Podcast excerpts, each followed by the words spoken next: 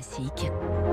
3 minutes pour la planète. Il est 7h05. Bonjour Lauriane tout le monde. Bonjour Dimitri. On a tous entendu parler ou vu les vidéos sanglantes hein, de l'association L214 tournées clandestinement dans les abattoirs hein, pour dénoncer les maltraitances animales. Aujourd'hui, les éleveurs veulent reprendre la main sur la vie comme la mort de leurs animaux. C'est une toute nouvelle filière qui est en train de naître, hein, l'abattage à la ferme, avec le lancement du premier abattoir mobile de France. Oui, c'est celui d'Émilie Janin, éleveuse de charolais en Côte d'Or et fondatrice de Bœuf Éthique. Son abattoir mobile va sillonner les routes de toute la Bourgogne, de ferme en ferme, pour abattre sur place les animaux. Elle a fait construire un abattoir sur mesure constitué de trois camions, livraison prévue en juin. Un camion qui est l'abattoir en tant que tel, un autre camion qui va permettre le refroidissement des carcasses, et puis euh, le troisième permet de déplacer notamment la partie office social, c'est-à-dire la partie de la remorque par laquelle vont rentrer tous euh, les abatteurs et les services vétérinaires qui font le contrôle, le vétérinaire sanitaire qui nous a envoyé par les autorités sanitaires qui sera là à chaque fois qu'on travaille, on va être euh, plus contrôlé que n'importe quel abattoir industriel. Des abattoirs industriels qui sont de moins en moins nombreux en France, surtout concentrés sur la Bretagne.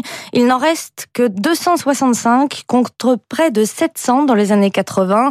Résultat, les distances sont toujours plus longues à parcourir pour les bêtes. Et dans l'abattoir, la cadence est infernale avec parfois plus de 500 animaux tués par jour. Nous, on fera euh, au maximum une douzaine de bovins par jour en faisant quatre bovins par heure. Donc on n'est pas du tout sur les mêmes cadences, on n'est pas sur la même façon de procéder au métier. C'est-à-dire que sur des abattoirs industriels, les opérateurs sont sur euh, une chaîne et euh, ils vont avoir juste un seul geste à faire. Nous, on est sur autre chose. Il y a une multiplicité des tâches. C'est un travail qui n'a rien à voir avec l'abattage en tant que tel, qui va être de l'installation de l'abattoir, qui va être du relationnel avec les éleveurs, du transport, etc. Émilie Janin a déjà tissé un réseau de 150 éleveurs, parmi lesquels Sophie Berly. J'ai toujours rêvé de ne pas charger de bêtes dans un camion. Elle élève des vaches laitières en Saône-et-Loire. À la naissance, donc bah, on maîtrise. Mes veaux, c'est les mamans qui les élèvent. Et donc, du coup, en fait, ce que je maîtrisais pas dans mon système, c'est l'abattage. J'ai fait un essai de vendre trois vaches euh, pour la filière bio. J'ai été euh, pas contente. Euh, bah en fait des kilomètres qu'elles ont fait, du nombre de jours qu'elles ont attendu avant d'être abattues.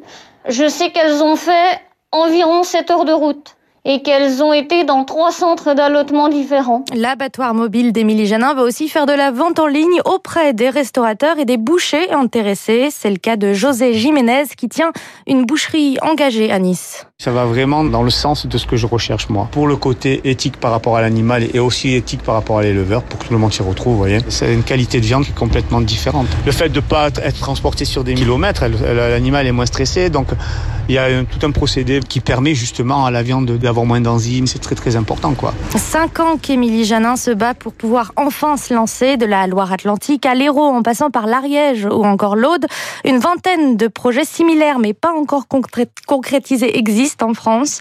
Un concept, Dimitri, qui prend de l'essor depuis deux ans, depuis le feu vert donné par un décret de la loi Egalim autorisant l'expérimentation des abattoirs mobiles. Lauriane monde, j'ignorais le concept de boucherie.